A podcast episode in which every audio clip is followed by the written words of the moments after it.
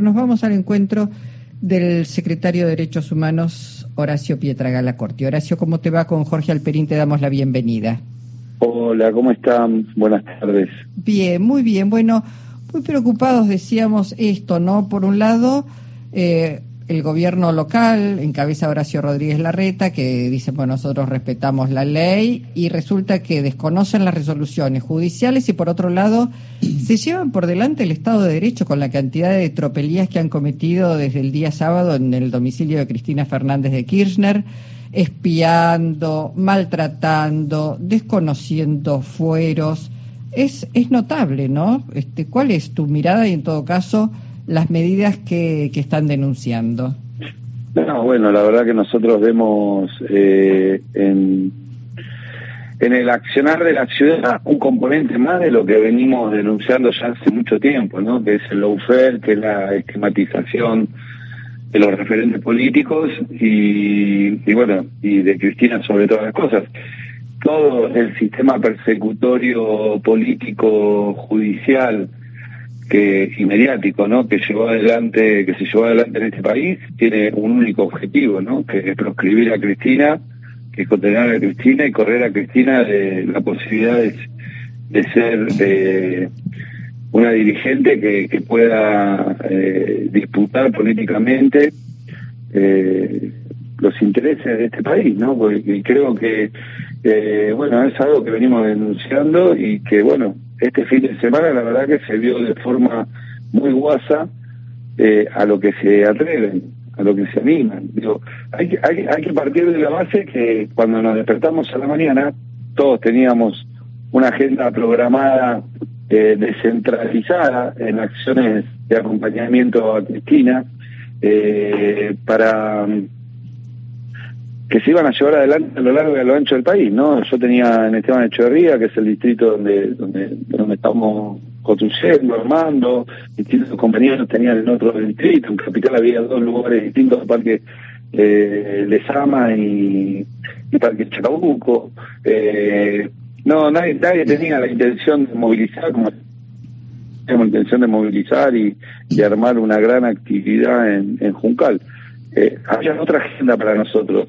Y lo que, que nos cambió la agenda y suspender todas esas actividades, lo que nos encontramos en esa mañana, ¿no? Que claramente es un basal, un operativo de medido, eh, bueno, una situación que nos sorprendió, que entendimos que era una agresión directamente hacia Cristina, eh, aislarla y a la vez una, una, una situación de provocación, una acción de provocación, una acción que eh, quería generar eh, una situación de violencia, de choque directo, por algo los contenedores que vimos de piedras que bajaron, eh, que dicen que ellos no fueron, pero o dice eh, Alessandro, dice que esos contenedores los sacaron, hay videos cómo los bajan y a las 7 de la tarde se los llevan de vuelta, ¿no?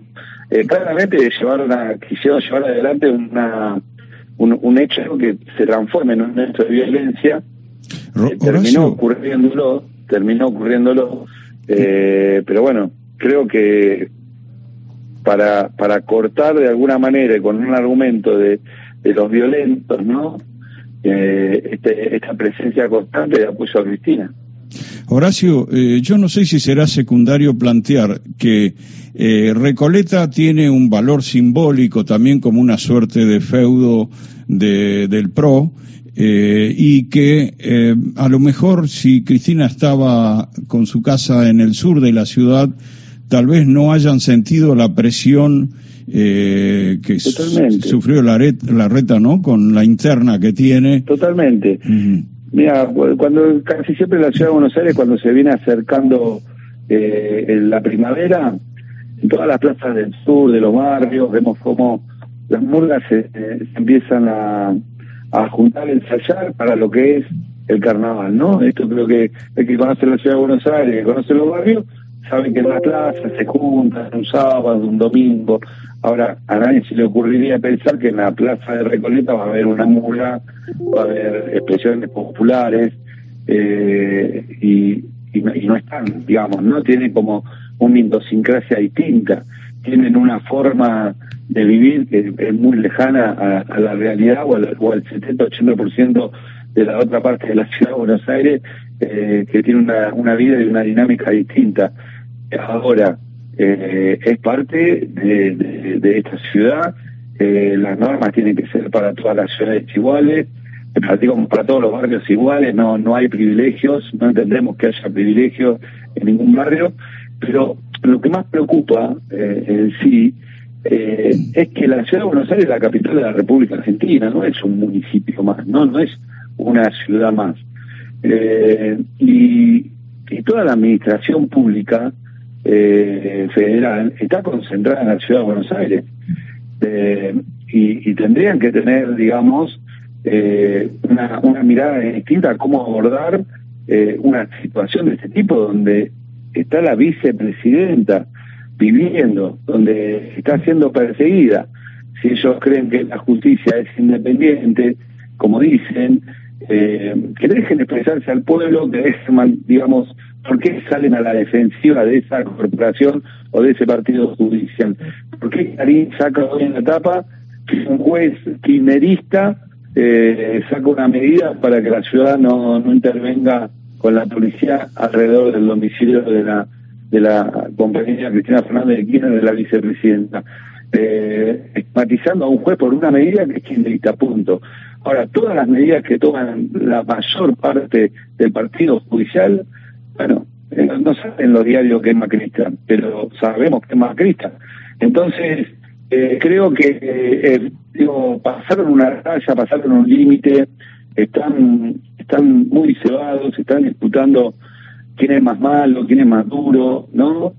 estos nuevos sectores que surgen con discursos de odio y están en una pelea que, por suerte, yo veo que no es la mayoría de la de la ciudad de Buenos Aires que está con ese discurso, ¿no? Es un un, un, un sector concentrado, minúsculo, que se lo están disputando ellos, digo, y están llevando adelante a una tensión y a un escenario de violencia que es terrible. Ah, e, es, tremendo, efectivamente, por eso Horacio, bueno, además de eh, citarlo a, a Larreta y a Alessandro para que den explicaciones por qué se espió, por ejemplo, a los manifestantes. En plena democracia, la gente tiene derecho a transitar. Hubo este, un claro hostigamiento de los manifestantes, hubo espías, hubo, como decíamos, este, fueros que no, no han sido respetados por parte de, la policía. Uno la escucha a Patricia Burrich decir que no se puede vivir en un país sin ley y no se puede creer, digo, no se les mueve un músculo, son tan mentirosos, porque no es faltan a la verdad, son mentirosos e instalan una realidad que no es acompañados por los canales que ya conocemos y por los medios. Totalmente. Eh, Parte de, a ver, son un eslabón más, ¿no? Esto, esto que vimos que hicieron con Máximo, que hoy salió también a denunciar Luana Volnovich, eh, que la agarraron de los pelos, que le dijeron mogólica, ¿no? La policía diciéndote mogólica, eh, lo que hicieron con el cuervo, eh, bueno, con Axel, ¿no? Eh, es un, digo, eh, ¿qué le espera a la ciudadanía? Que nosotros, bueno, lo sabemos, ¿no? Porque trabajamos en un área donde las denuncias a nosotros no llegan, qué hacen con los senegaleses, con los migrantes, con la gente en situación de calle, eh, todo eso, las arbitrariedades que nos tienen mal acostumbrada a la policía de la ciudad, tiene un amparo político y una decisión política de llevar adelante esas decisiones, pero ellos, digamos, eh, no respetan a las representatividades parlamentarios, a los representantes del Parlamento, digo, a los funcionarios, eh, porque ellos lo único, tanto Patricia Bullrich como eh, Cambiemos, digamos, el único eh, respeto que tienen es hacia el poder real, ¿no? Que son parte de ellos, de eso también. Nos gobernaron CEO, en el gobierno de Mate había CEO gobernando, dirigiendo el país, ellos son parte de ese grupo y todo lo otro es eh, está de más, digamos, ¿no? Entonces, lo, lo, más terrible es que eh, se transmita esa, esa policía, digamos, esa idea política a una fuerza de seguridad. Hoy la policía de la ciudad es una policía política, es una policía que eh, puede llevar adelante un operativo y condimentarlo con eh, a dónde querés ir, máximo hijo de puta, como dijo un policía, ¿no? que lo firmó. creo que digo, estamos hablando, o por ejemplo, cuando ya terminaba el operativo, que después de una mesa de negociación decidieron retirar el vallado y las fuerzas de seguridad que ayudamos con la militancia, los que teníamos responsabilidad de ordenar esa retirada de la policía, que no haya agresiones, nada. Eh, cuando se están yendo los dos oficiales que estaban ahí como más a cargo, se me acerca uno y me dice, mira, vos que te haces, que sos grandote, todo sos un maricón, ni no, no. Esta es la forma en la que se te dirige eh, la policía de la ciudad. Pero eh, esto, digo, eh, eh, está tiene tiene ese condimento que es eh, ideologizada, es una policía ideologizada, ¿no? que a veces nos, hablan de fanáticos a nosotros y, la verdad que nosotros tenemos convicciones, tenemos ideas, sabemos hacia dónde queremos ir, qué defendemos, qué intereses queremos defender, que son los intereses del pueblo, de la mayoría. ahora, eh, quienes llevan adelante discursos de odio, quienes llevan, los que, los que son fanáticos y muy peligrosos, son ellos. Eh, con sus marchas, con sus guillotinas, con sus bolsas mortuorias, eh, con sus intervenciones represivas en cada movilización cuando fueron gobierno, digo, con lo, con las credenciales le mostraba que era diputado y la respuesta era gas pimienta en la cara. eh, digo, es una lógica y una práctica de esta policía, pero que claramente está mal conducida, ¿no? Porque, bueno, si hay algo que tiene la fuerza de seguridad que son orgánicas. Horacio. sí, perdón, perdón. Sí, eh, estaba, más allá del episodio, estaba mirando la foto de ustedes, los referentes de los organismos de derechos humanos, en la casa de Cristina, en Recoleta, y pensaba qué incompatibilidad profunda hay con el PRO y los organismos de derechos humanos. El líder del PRO, el que fue presidente, Mauricio Macri, nunca, nunca los aceptó y aunque haya tenido un secretario de Derechos Humanos, no fue destacada su acción en, eh, en, ese campo. Y en realidad hay como una incompatibilidad filosófica, hay una filosofía humanista detrás de los organismos de derechos humanos, de la solidaridad, del, del, de la vida puesta, el respeto por la vida adelante de todo contra una visión de un individualismo salvaje, de buscar al enemigo de parte del pueblo. Me parece que hay una, ahí hay una incompatibilidad absoluta, ¿no? Sí. Ellos defienden una idea, ya gobernaron hace muy poquito, cuatro años, son un gobierno neoliberal, eh, sus ideas son neoliberales y, te juro que lo, lo reitero muchas veces, no hay compatibilidad posible de un gobierno neoliberal en la defensa de derechos humanos. Vienen a arrebatar Mm. Vienen, eh, necesitan eh, esa, esa mano dura para poder arrebatar eh, derechos, conquistas que tienen los trabajadores, trabajadoras, el pueblo, ¿no? nos gobernaron CEOs que se favorecieron con la dictadura militar. Yo digo, esto, nosotros sacamos una publicación de la Secretaría hace muy poquito, que es la responsabilidad empresarial en las violaciones de derechos humanos en Argentina, y te vas a encontrar que, bueno, las medidas económicas que llevó adelante la dictadura beneficiaron a los padres de los funcionarios que nos gobernaron hace cuatro años. Entonces, ¿qué mirada pueden tener con los genocidas si son eh, los que les favorecieron el estándar de vida, que se hayan transformado en, en, el poder real? Fueron socios. El, papá de sí, el papá de Mauricio Macri tenía cuatro empresas cuando empieza la dictadura. Mm. Cuando, cuando termina la dictadura termina la dictadura con más de 40, ¿no? Eh, y esto tenía que ver con un plan de monopolizar los productos, monopolizar las importaciones, eh, digamos, secuestrar a dueños de otra empresa, obligar a, que se vendan empresas a precio vil. Eh, bueno, todo ese mecanismo que tuvo asociado a lo económico favoreció a estos sectores que vinieron, cuando vinieron y llevaron adelante que iban a mejorar lo que lo que estaba mal y, sostener lo que estaba bien y vieron y, endeudaron al país casi hasta 100 años. Dos, preguntas, dos preguntas cortitas. Sí, perdón. Una, si eh, estás en comunicación con el responsable de Derechos Humanos de la Ciudad Autónoma de Buenos Aires, a ver qué opina del accionar de esta policía, eh, voy a decir policía brava por no decir una policía que se parece más a veces a grupos de tarea.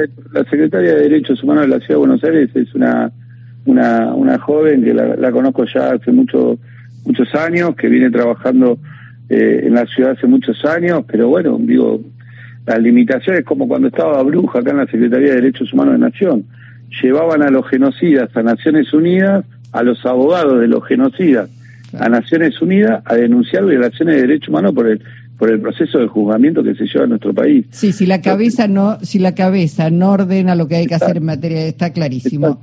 Eh, eso por un lado. Y lo otro que quería, no quería dejar pasar porque estamos ya sobre los títulos de las cinco y media. Hoy es el Día Internacional de las Víctimas de Desaparición Forzada de Personas. Exactamente. Eh, digo, una, una reflexión, ¿por qué es importante este, conmemorar este día y pararse un poquito y pensar? Porque, digo, esto tiene que ver con la desaparición de personas en manos de fuerzas estatales. Sí, la verdad que Argentina hizo mucho para que hoy internacionalmente eh, se conmemore este día eh, digamos, la figura del detenido desaparecido es una figura que Naciones Unidas empezó a conmemorar a partir de las distintas eh, dictaduras militares que se llevaron en nuestra, en nuestra región.